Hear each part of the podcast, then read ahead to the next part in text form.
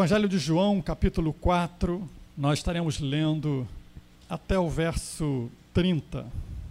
Diz assim: Quando, pois, o Senhor veio a saber que os fariseus tinham ouvido dizer que ele, Jesus, fazia e batizava mais discípulos que João, se bem que Jesus mesmo não batizava, e sim os seus discípulos. Então deixou a Judéia, retirando-se outra vez para a Galiléia e era-lhe necessário atravessar a província de Samaria. Chegou, pois, a uma cidade samaritana chamada Sicar, perto das terras que Jacó dera a seu filho José. Estava ali a fonte de Jacó. Cansado da viagem, assentara-se Jesus junto à fonte por volta da hora sexta. Nisto veio uma mulher samaritana tirar água. Disse-lhe Jesus: Dá-me de beber pois seus discípulos tinham ido à cidade para comprar alimentos. Então lhe disse a mulher samaritana: Como, sendo tu judeu, pedes de beber a mim, que sou mulher samaritana? Porque os judeus não se dão com os samaritanos. Replicou-lhe Jesus: Se conheceras o dom de Deus, e quem é o que te pede, dá-me de beber, tu lhe pedirias, e ele te daria água viva. Respondeu ela: Senhor, Tu não tens com que atirar, e o poço é fundo. Onde, pois, tens a água viva? És tu, porventura, maior do que Jacó, o nosso pai, que nos deu o poço do qual ele mesmo bebeu, e bem assim seus filhos e seu gado? Afirmou-lhe Jesus: Quem beber desta água tornará a ter sede. Aquele, porém, que beber da água que eu lhe der, nunca mais terá sede. Pelo contrário, a água que eu lhe der será nele uma fonte a jorrar para a vida eterna. Disse-lhe a mulher: Senhor, dá-me dessa água para que eu não mais tenha sede, nem precise vir aqui buscá-la. Disse-lhe Jesus: Vai, chama teu marido e vem cá. Ao que lhe respondeu a mulher: Não tenho marido. Replicou-lhe Jesus: Bem disseste, não tenho marido porque cinco maridos já tiveste, e esse que agora tens não é teu marido. Isto disseste com verdade. Senhor, disse-lhe a mulher, vejo que tu és profeta. Nossos pais adoraram neste monte. Vós, entretanto, dizeis que em Jerusalém é o lugar onde se deve adorar. Disse-lhe Jesus: Mulher, podes crer que a hora vem quando nem neste monte, nem em Jerusalém adorareis o Pai. Vós adorais o que não conheceis, nós adoramos o que conhecemos, porque a salvação vem dos judeus. Mas vem a hora, e já chegou, em que os verdadeiros adoradores adorarão o Pai em espírito e em verdade, porque são estes que o Pai procura para seus adoradores. Deus é espírito e importa que os seus adoradores o adorem em espírito e em verdade. Eu sei, respondeu a mulher, que há de vir o Messias, chamado Cristo. Quando ele vier, nos anunciará todas as coisas. Disse-lhe Jesus: Eu sou, eu que falo contigo. Nesse ponto, chegaram os seus discípulos e, e se admiraram de que estivesse falando com uma mulher. Todavia, nenhum lhe disse: Que perguntas? ou Por que falas com ela? Quanto à mulher, deixou o seu cântaro, foi à cidade e disse àqueles homens: Vinde comigo e vede um homem que me disse tudo quanto tenho feito. Será este, porventura, o Cristo? Saíram, pois, da cidade e vieram ter com ele. Amém. Deus, assim, nos abençoe, nos conduza na meditação de Sua palavra. Eu não sei quanto a você, mas eu acho essa uma das histórias mais lindas da Bíblia. Esse encontro desta mulher ali no poço de Jacó. Né? Os artistas adoram essa, esse momento, né? pintam quadros, né? porque é, é lindo esse cenário, esse momento, aquele encontro ali. É muito significativo aquele momento ali daquela, daquele encontro de Jesus com aquela mulher samaritana no poço de Jacó, que Jacó havia feito centenas de anos, e ali na cidade de Sicar, como nos afirma o texto, o que anteriormente se chamava Siquém. E o texto diz que essa cidade ficava então na província de Samaria. Samaria, portanto, é uma região mais, mais ampla. Né? A nação de Israel, ela basicamente é dividida em três, vou chamar de estados, né? mas é como se fossem províncias. O do sul, a, a Judéia, ao norte, a Galileia, e no meio dos dois, Samaria. Né? Então, nos situando aí geograficamente, ah, onde fica Samaria? Entre Judéia, no sul, e a no norte, acabei de falar. No norte o que, irmãos? Galileia. Lá no norte tem o mar da Galileia, né? Fica Galileia. No meio, Samaria. E ao sul, a Judéia. Né? Muito bem. Diz o texto e essa região aí do meio, que é a Galiléia, mencionada na Bíblia, é hoje o que está lá chamando como Cisjordânia. É uma área que até hoje ainda é conflituosa, por conta de que a maioria dos seus habitantes são palestinos. E a gente sabe que palestino com judeu é igual fio positivo e negativo, né? Ele está sempre dando choque um no outro, não é isso? A gente escuta aí na televisão toda hora essas, essas coisas. Ah, não era muito diferente na ocasião de Jesus. Não? O texto vai nos dizer ah, que havia né, essa, essa situação em que eles não se davam, já, já, e até bem antes disso. Quem era essa mulher que estava ali, agora se encontrando, ou indo ali naquele poço de Jacó, e de repente se encontra com Jesus? Eu diria que, em primeiro lugar, ah, socialmente falando, aquela mulher era uma mulher cuja história dela estava marcada por conflitos, justamente por conta de que os samaritanos não se dão com os judeus. Há uma história por detrás disso aí, eu preciso gastar um tempinho só para explicar um pouquinho como é isso aí, que começa 700 anos antes de Cristo. Aquela época, a nação de Israel estava dividida em dois reinos. Você deve saber disso. O reino do norte, e a capital era a Samaria, e o reino do sul, que era Jerusalém, a capital. Quando a nação se dividiu por conta lá, ocasião né, do, do rei Roboão e Jeroboão. A nação se dividiu depois do reinado de Salomão.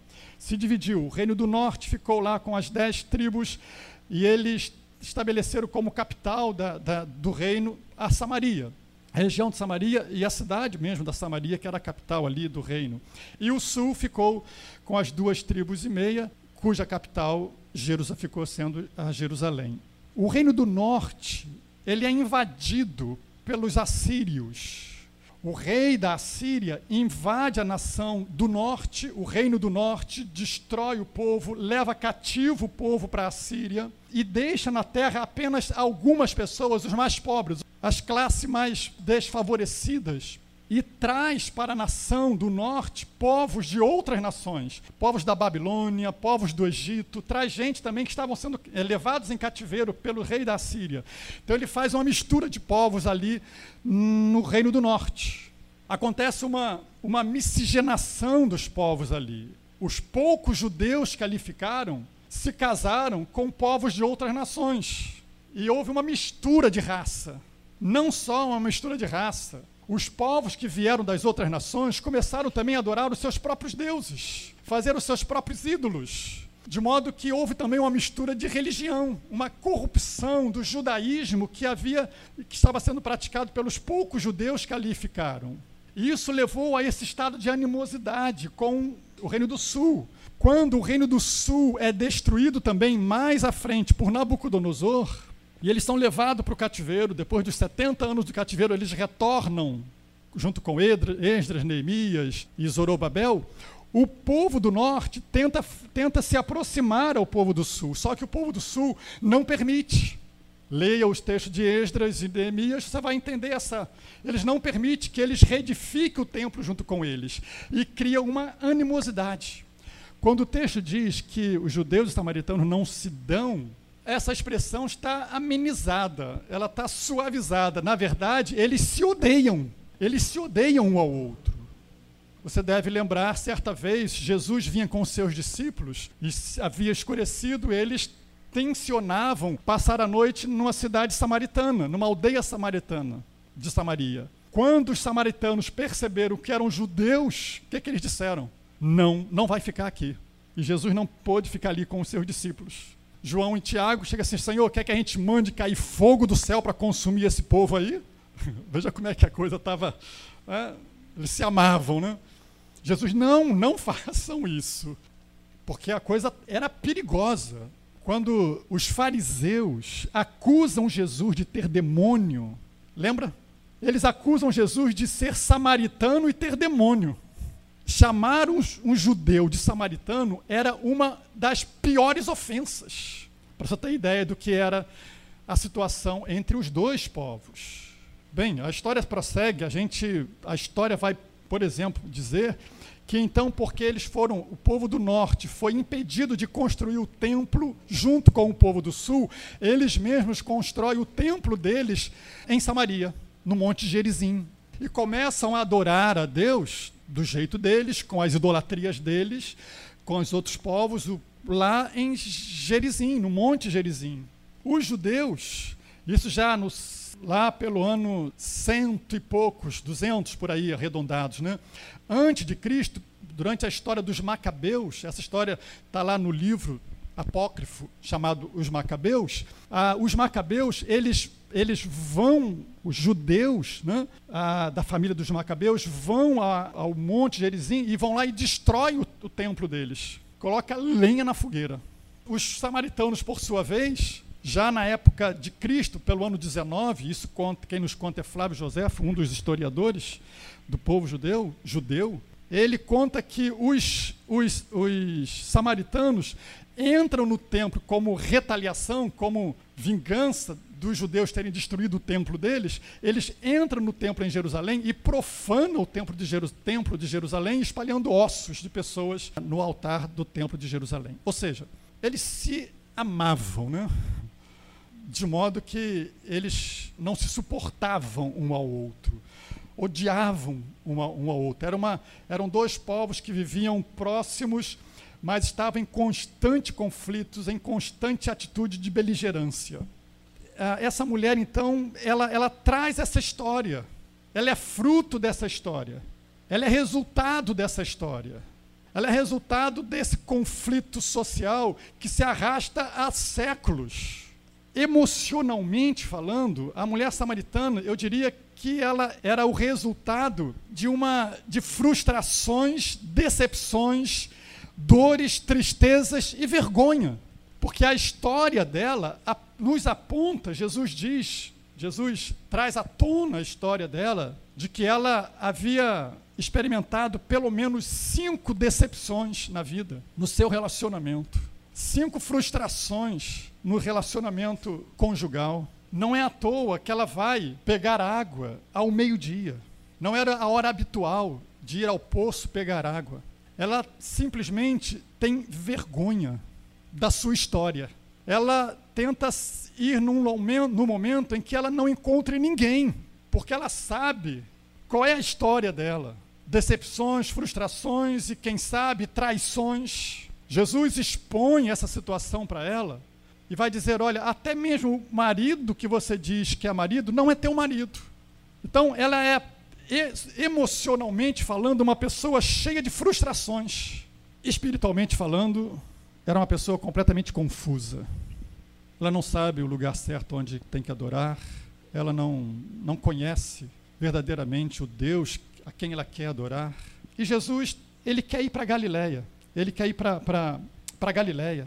Ele está lá na Judéia, está lá embaixo, no sul. Ele quer ir lá para o norte. Tem um caminho que os judeus faziam. Durara, durava, era um percurso que durava seis dias de caminhada, porque os judeus evitavam passar por Samaria. O caminho por Samaria levava três dias, a metade do tempo. Mas os judeus não faziam esse caminho. Mas Jesus vai fazer esse caminho ele está muito, muito, muito, muito longe dessa animosidade, ele está muito distante dessa atitude mesquinha, humana, de discriminação. Ele vai passar por Samaria. Ele quer passar por Samaria. Eu diria que na agenda de Jesus estava marcado que às 12 horas ele deveria estar no poço de Jacó.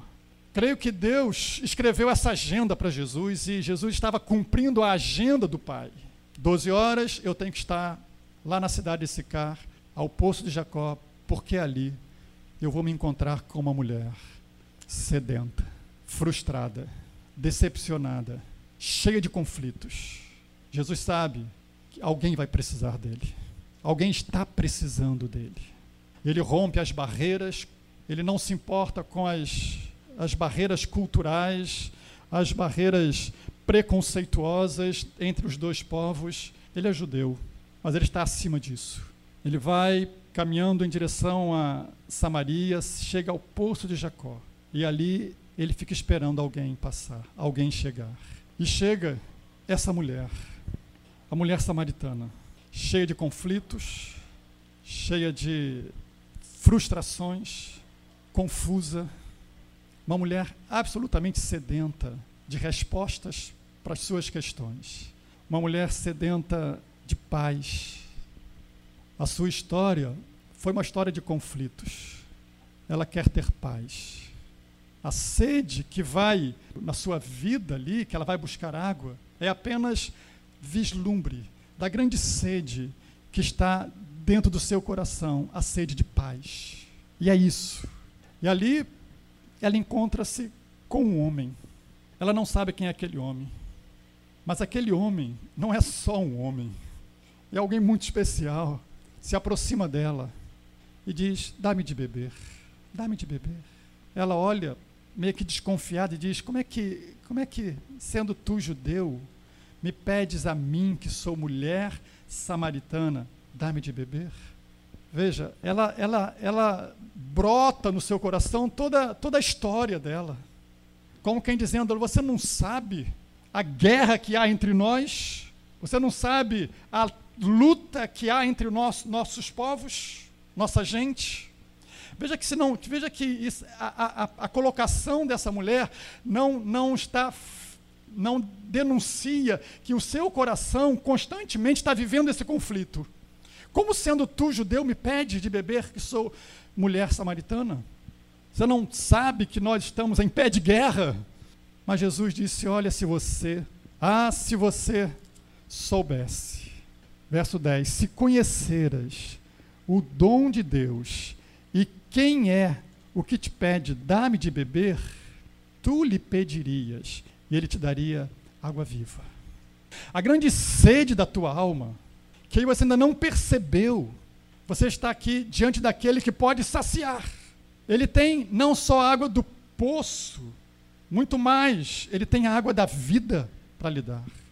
Irmãos, pensando nessa história dessa mulher, e nesse coração sedento de paz, porque ela traz a bagagem da sua história, uma bagagem cheia de conflitos. Quando você olha para a sua história, quando você olha para os seu, seus dias de hoje, agora, será que também muitas vezes não vem à tona todo aquela, aquele conflito, aquela ausência de paz?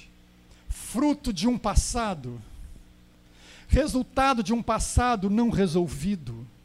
Às vezes, foi uma agressão lá atrás, que você traz ainda todo essa, esse conflito no seu coração até os dias de hoje.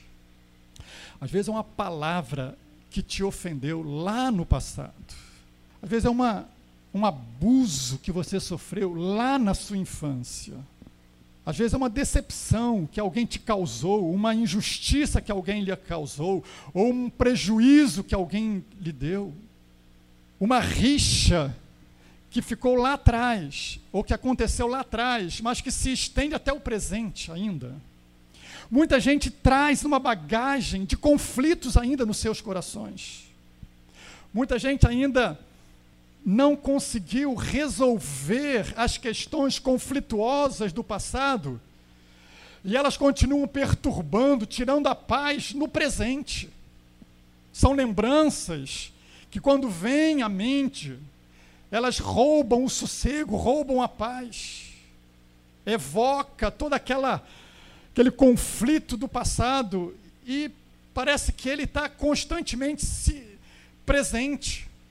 A mulher samaritana era, era esta mulher, cuja história se repete ainda hoje, irmãos, em muitas pessoas. Em muitas pessoas. Não é verdade? Quantas coisas que aconteceram lá atrás e que ainda te perturbam. Quando você lembra, aquilo te faz seu coração ficar acelerado. Você evita tocar no assunto. Você evita falar no assunto, porque isso te tira a paz. Conflitos não resolvidos. A mesma sede que estava no coração daquela mulher, que Jesus identifica isso nas palavras dela, pode estar no seu coração ainda hoje. Paz, paz. Aquela mulher precisava ser tratada. Jesus estava ali para tratar isso. Jesus sabia das confusões que estavam no seu coração, da falta de paz que estava na sua alma. Ele estava ali para tratar isso. Jesus quer tratar isso. Queridos, eu não, não, eu não conheço o coração de ninguém aqui, nem o meu. Ele me engana muitas vezes. Mas o Senhor conhece o seu coração. Sabe que quando algumas lembranças vêm, elas te perturbam, elas te incomodam, elas te tiram paz, elas produzem o mesmo incômodo que aqueles conflitos produzia na vida daquela mulher, de modo que ela não conseguia sequer se aproximar de Jesus sem que tudo aquilo viesse à tona. Jesus está dizendo: Olha, eu tenho a água da vida, eu tenho o que pode resolver isso. Jesus vai dizer: Se você me conhecer, se você me conhecer, você vai experimentar o que pode descedentar isso aí. Se você me conhecer, você pode receber a água da vida, que resolve esse conflito, que acalma seu coração. Ah, se você me conhecer. A mulher vai dizer para Jesus: Olha, Senhor, tu não tens com que tirar, o poço é fundo. Onde, pois, tens a água viva? És tu, porventura, maior do que Jacó, nosso pai, que nos deu o poço e que ele mesmo bebeu, assim os seus filhos e o seu gado? Jesus disse: Olha, quem beber dessa água vai tornar a ter sede. Aquele, porém, que beber da água que eu lhe der, nunca mais terá sede. Pelo contrário, a água que eu lhe der se, será nele uma fonte a jorrar para a vida eterna. Mas tudo começa com se você me conhecer. Dá uma chance para Jesus. Venha a Ele. Deixa Ele desnudar o seu coração, tratar dessa, desses conflitos que ainda te perturbam. Conhece a Cristo. Conhece a Cristo. Ele tem a água viva, a água que cura, a água que cura. Possivelmente Jesus está fazendo referência a uma profecia lá de Ezequiel, capítulo 47 corrente das águas purificadoras. Lembra desse, desse texto? Quando o profeta Ezequiel, a ele é mostrado o rio da água viva, o rio que, que por onde passa ele cura, por onde passa ele vai levando vida. Jesus é essa água viva, que por onde ele passa ele vai levando vida, ele vai levando cura, ele vai levando paz ao seu coração. Conhece ele, venha ao encontro dele, Deixa ele tratar disso. Jesus o chama, nos chama a conhecê-lo mais. Ele vai dizer: A minha paz eu vos dou, não se turbe o vosso coração. A minha paz vos dou, não a dou como dá o mundo. Conhece Jesus. Vem para perto dele, deixa ele tratar isso, entrega a sua vida a ele. Entrega esses conflitos a ele. Perdoa e recebe o perdão. Deixa a água da vida tratar, curar essa ferida que ainda te incomoda, te tira a paz. Jesus continua conversando com aquela mulher. Ela ainda não está, ela ainda não está bem convencida daquele de quem ela está diante e que é aquele que pode de fato descedentar a sua alma. Jesus vai dizer: Olha, a mulher disse para ele: Senhor, dá-me dessa água, para que eu não mais venha, para que eu não mais tenha sede, nem precise vir aqui buscá-la.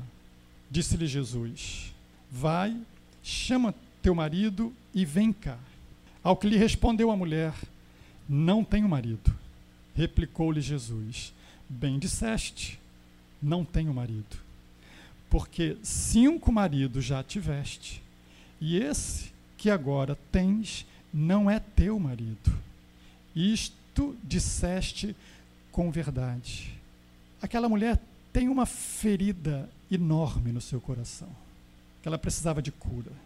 Frustrações, decepções, traições, que traziam, que expunham a sua alma, a sua dor, a grande, a sua história, a história de, de, de frustrações, deixava uma sede enorme no coração daquela mulher.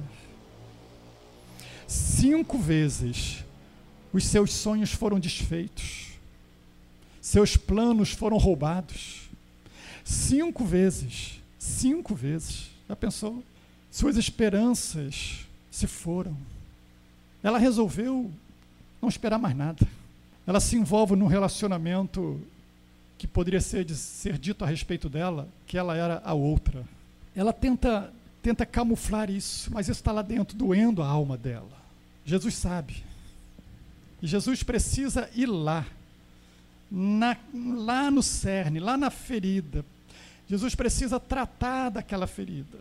E é por isso que Jesus vai dizer: Olha, vai lá e chama teu marido.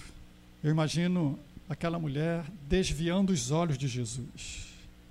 Eu imagino que a sua voz agora fica meio que engasgada. Ela tem vergonha.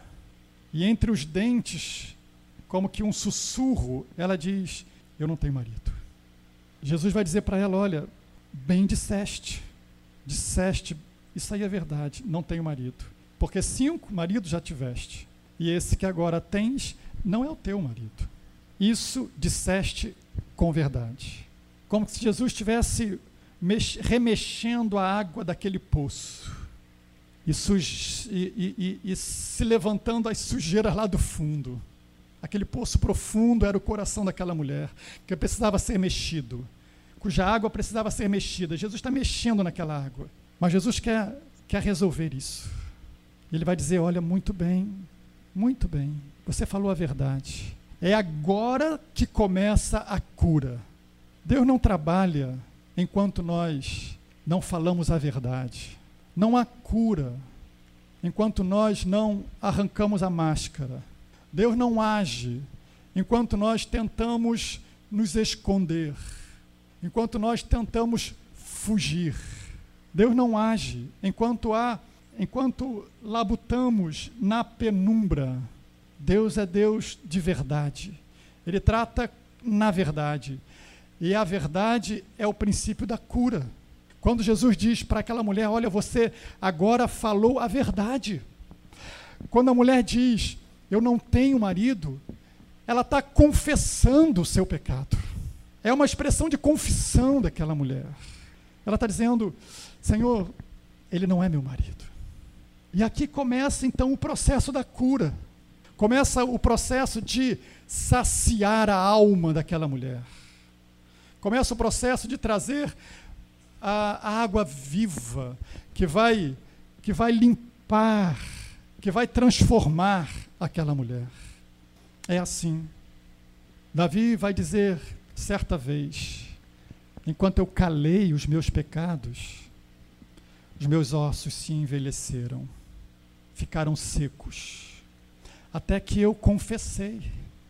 Até que eu confessei, até que eu abri o coração, até que eu falei a verdade, até que eu tirei a máscara, até que eu disse para o Senhor: Senhor, eu sou isso aqui mesmo, não há como esconder. E o Senhor está dizendo: ponto, é isso, fala a verdade, seja sincero, abre o coração, porque Deus conhece o nosso coração, Ele sabe, Ele quer curar. Ele quer fazer passar a água que vai lavar, que vai purificar. Ele quer saciar a, a, a sede da cura que nós precisamos, com o perdão dele, com a restauração que só ele pode trazer, pelo seu sangue. A vida, fala a verdade com o Senhor. Abre o coração para o Senhor, irmãos. Arranca a máscara. Deixa o Senhor sondar. Deixa a água passar por todos os, os contornos da tua alma. Deixa essa água purificar o seu coração, seus pensamentos. Deixa essa água trazer cura para o seu relacionamento com Deus. Porque o pecado vai enfermando, vai trazendo doenças no espírito, na alma e no corpo.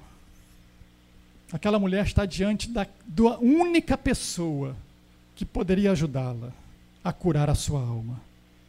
E a única atitude que ela poderia ter para isso acontecer era falar a verdade. Era abrir o coração diante do Senhor e deixar que o Senhor então entrasse com as suas águas purificadoras. Mas ela ainda está reticente, porque ela ainda não percebeu exatamente a, aquilo que, que precisa acontecer, aquilo que realmente está faltando na vida dela. Ela também é confusa ainda, porque ela vai dizer para Jesus: Jesus, dá-me dessa água para que eu não mais tenha sede, nem precise vir aqui buscá-la. Ela, ela, ainda está com a cabeça, com a mente nas coisas desta vida nas coisas terrenas. Ela, ela quer, acha que o a solução de Jesus, a resposta de Jesus, é para as questões imediatas da vida, do dia a dia, mas Jesus está falando de algo muito mais sublime.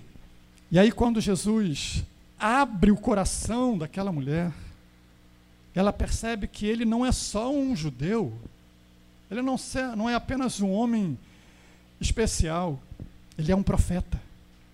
Verso 19, ela vai dizer: Senhor, vejo que tu és profeta. E quando ela percebe que ela está diante de um profeta de Deus, ela quer ouvir o que Deus tem a falar.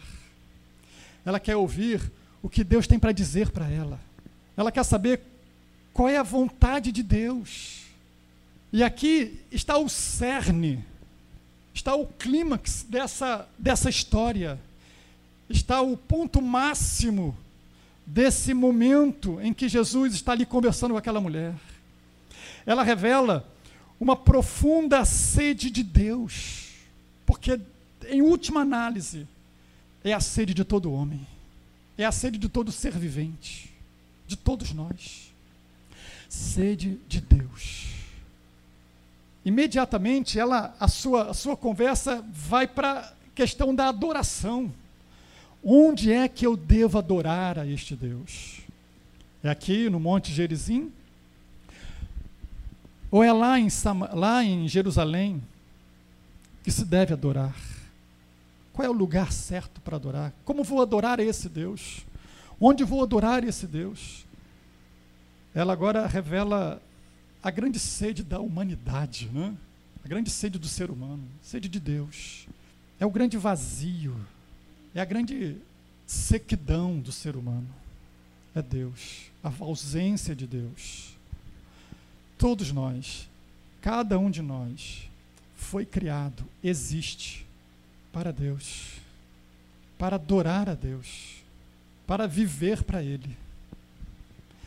Existimos por causa dele, existimos por meio dele e existimos para a glória dele. É o que o Paulo vai dizer lá em Romanos 11, 35. Cântico que nós cantamos aqui inúmeras vezes. Glória, pois, a Ele eternamente. A nossa vida, ela só encontra satisfação. A nossa alma só se descedenta verdadeiramente quando nós nos sintonizamos nesse propósito para o qual Deus nos faz existir. Existimos para a glória dEle. E enquanto a vida não se encontra nesse propósito de adorar a Deus, de servir a Deus, de glorificar a Deus, essa sede insiste em ficar. Jesus vai dizer: Olha, mulher, você pode crer que vem a hora, quando nem neste monte, aqui em Gerizim, em Samaria, nem em Jerusalém, adorareis o Pai. Vós adorais o que não conheceis, nós adoramos o que conhecemos, porque a salvação vem dos judeus. Mas vem a hora, e já chegou, em que os verdadeiros adoradores adorarão o Pai em espírito e em verdade, porque são estes que o Pai procura. Grave essa palavra. Que o Pai procura para seus adoradores. Aí são esses. Deus é espírito e importa que seus adoradores o adorem em espírito e em verdade. Jesus está apontando o caminho para a satisfação da alma, para uma alma saciada, a adorar a Deus. Adorar a Deus. Viver para a glória de Deus. Ter Deus como alvo maior da vida. Ter Deus como como aquilo que, aquele que sublima todas as coisas, aquele que atrai todas as nossas atenções, aquele que consome todas as nossas energias, aquele que quer nos ver no centro da sua vontade. Porque adorar a Deus é muito mais do que cantar louvores para Deus. É muito mais do que de que levantar a mão, dizer glória a Deus, orar. É muito mais do que isso. É viver para Deus. É viver para a glória de Deus. É permitir que Deus seja glorificado na nossa vida em todo tempo, em todo instante. E somente assim a alma é saciada. Porque Deus sacia. Deus Deus nos faz experimentar a água viva que traz vida, vida com abundância. Jesus vai dizer isso. Eu vim para que tenham vida, e vida com abundância. Vida com abundância. Por que, que muitos não experimentam esta vida com abundância? Por que, que muitos vivem uma sede, uma insatisfação, mesmo já tendo tido Jesus? Uma insatisfação no coração, porque não estão vivendo para a glória de Deus, só por isso. Estão vivendo para si mesmo, para os seus próprios prazeres, para as suas próprias vontades, seus próprios caprichos, suas próprias prioridades. E, e, a, e a sede chega, a sede bate a porta, ela insiste. Mas Jesus está querendo trazer também uma cura, uma restauração, uma água viva para aquela sede de Deus que está no coração daquela mulher samaritana. Ela vai dizer: Eu sei, Senhor, eu sei que há de vir o Messias, chamado Cristo. Quando ele vier, nos anunciará todas as coisas. É o momento em que Jesus quer chegar, ele quer se revelar, ele quer dizer quem é, ele quer se dar a conhecer. E ele vai dizer: Sou eu. Eu que falo contigo. Sou eu. Estou aqui. A sede da tua alma, toda essa falta de paz em seu coração, está aqui a solução. Sou eu, a água viva. Toda essa dor no seu coração, todas essas feridas que você traz, de frustrações, de pecados, está aqui quem pode resolver isso. A água viva que passa e cura, leva vida, restaura. Sou eu. Essa sede, esse vazio, essa garganta seca, essa língua seca, essa alma seca, por falta de Deus, está aqui quem pode resolver isso: Jesus. Jesus sou eu. Enquanto o homem não reconhece isso, ele vive essa, esse conflito ele vive essa, essa dor e esse vazio, essa ausência, que ele não sabe muitas vezes nem explicar, mas ele sabe que falta algo. O que falta é Jesus. Jesus é a água viva que sacia a alma sedenta. Ele está aqui hoje. O rio que jorra do trono de Deus também passa por aqui hoje. Ele quer entrar aí nos caminhos do teu coração, trazer paz, vida, cura, restauração. Ele pode. Comunhão com o Senhor. Sou eu de Jesus. Eu estou aqui bem perto de você. Aquela mulher deixa o cântaro ali naquele poço, já sai saciada, renovada, fortalecida, já não é a mesma. Já não é a mesma. Ela encontrou-se com a água da vida. A água que ela foi buscar sequer se compararia com a água que ela encontrou. Jamais. A água viva. Começou a jorrar, começou a jorrar no seu coração uma fonte de que salta para a vida, de alegria no seu coração, de contentamento, de satisfação. É isso que Cristo faz e quer fazer, se você ainda não experimentou. Ela corre à cidade e vai dizer àqueles homens, aqueles homens.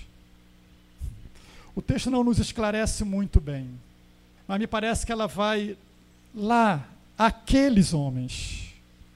Talvez aqueles homens que lhe causaram muita dor, muitas frustrações, com quem houve muitas traições, não sei. Mas o texto parece indicar que ela vai a pessoas muito específicas, aqueles homens, e vai falar para aqueles homens que possivelmente, certamente, vivem a mesma sequidão na alma. Eu encontrei alguém que falou tudo a meu respeito. Alguém que também conhece, certamente, todos vocês. Aqueles homens, eles vêm, porque também tem uma sede na alma. E por causa do testemunho daquela mulher, eles também se encontram com Jesus e têm suas almas saciadas.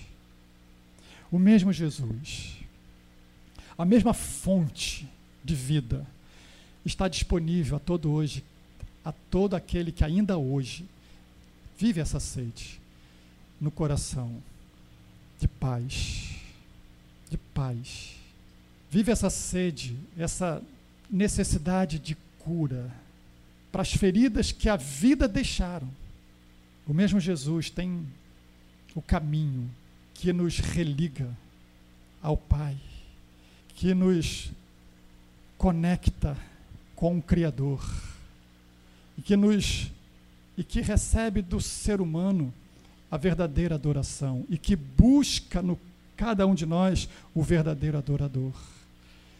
E então, pronto, tudo se completa. Esse Jesus ainda hoje quer curar os corações. Tenha paz para os conflitos. Ainda hoje, Ele está dizendo: Olha, sou eu. Venha me conhecer. Venha entregar sua vida nas minhas mãos. Eu sei tudinho que está aí dentro. Eu conheço tudinho, tudinho. E se a gente mexer nessa água, essa água do poço profundo, mas olha, eu tenho uma fonte, uma fonte que jorra a vida para a vida eterna. Aquela mulher abriu o coração para Jesus, falou a verdade. O que Jesus quer é só isso, só precisa disso. Você abrir o coração, falar a verdade, confessar, entregar-se a Ele. Ele faz o resto. Não sei como é que está o seu coração esta noite. Não sei, não conheço a sua história mas o Senhor conhece. Hoje, agora, Ele está dizendo: Olha, sou eu, eu estou aqui. Eu quero curar isso. Deixa essa, deixa a, a água viva entrar aí no seu coração. Deixa eu tratar disso. Abre espaço para cura, abre espaço para o perdão, abre espaço para a confissão, abre espaço para pedir perdão, abre espaço para a água passar, para o rio jorrar. Deixa eu tratar, deixa eu cuidar disso, deixa eu curar isso. A não ser que você não queira. Mas se você quer, Jesus pode e quer ter também com você este encontro que teve com essa mulher. De modo que você sai desse encontro transformado. Era uma outra mulher. Não era mais aquela mulher cheia de luta, cheia de conflitos na sua alma, mas ela estava restabelecida, havia paz no coração dela a paz de Cristo Jesus, que excede o entendimento, que não é como a paz que o mundo dá, ela sai dali agora com o seu coração curado. Ela vai falar para os seus algozes, ela vai falar de Jesus para aqueles que, porventura, possivelmente lhe causaram muita dor.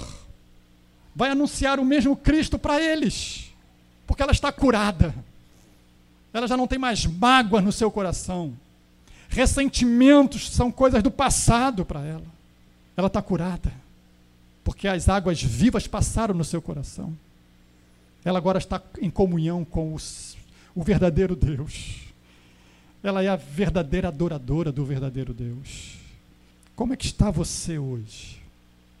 O Senhor marcou também um, esta hora na sua agenda para ter o um encontro com você. Hoje é esse momento. Hoje é esse dia. Agora é essa hora em que o Salvador está dizendo: Eu estou aqui para me encontrar contigo. Você quer ter esse encontro com Jesus? Agora. Na agenda dele está dizendo: Eu estou aguardando alguém que está precisando de mim. É você esse alguém? É você esse alguém? Você quer este encontro com Jesus que restaura? Se é você, e se você está nesta condição, se o seu coração traz conflitos não resolvidos, se você traz frustrações, feridas não tratadas, se há uma confusão na sua mente ainda com respeito a Deus, com respeito à adoração, com respeito à Bíblia, é hoje o dia em que Jesus está dizendo: Eu quero ter um encontro contigo. Você quer ter esse encontro com Jesus? Eu não, não vou me alongar, mas eu quero deixar essa oportunidade. Não sei, não, não. É Deus quem vê o coração. Não sei se você já fez esta decisão, mas se ainda não fez, hoje, quer fazer hoje, você pode simplesmente dizer: Eu quero ter um encontro com esse Jesus. Feche os seus olhos. Se você quer ter este encontro com Jesus, eu convido você a fazer uma oração.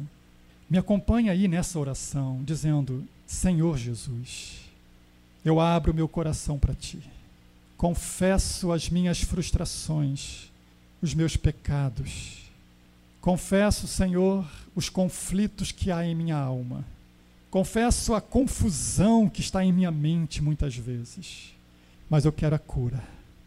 Eu te peço a água viva. Te peço que o Senhor me dê desta água, a água que vai vai transformar o meu coração, vai saciar a minha sede, a água que vai trazer vida, esperança renovada, vai trazer cura, comunhão com o Pai. Eu quero me encontrar contigo eu deixo com você esta palavra, palavra de Deus para o seu coração. E que o Espírito Santo de Deus, ele traduza toda esta palavra cada vez mais de forma que você entenda os planos de Deus para a sua vida e o desejo dele, a vontade dele para a sua vida. E que você encontre nele, sim, a paz, a cura e a comunhão com o Senhor para a glória dele. Amém. Amém. Obrigado, Senhor. Obrigado pela tua palavra. Obrigado, Senhor, pela pela fonte da água viva que jorra da tua presença. Obrigado porque estas águas, por onde passa, ela cura, ela acalma o coração, ela traz paz para os conflitos. Obrigado, Senhor, por esta fonte que jorra. Que ela jorre em nossos corações. Que ela limpe, purifique nossos corações. Que ela nos leve a uma comunhão mais profunda com o Senhor. Que ela nos conduza, Senhor, para mais perto de Ti.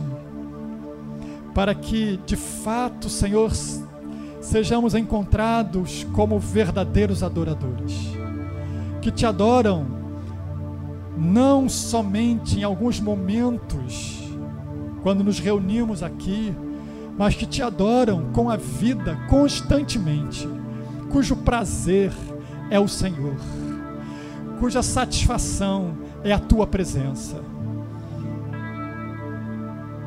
E assim seja, Pai para a tua glória em nome de Jesus. Amém. Amém.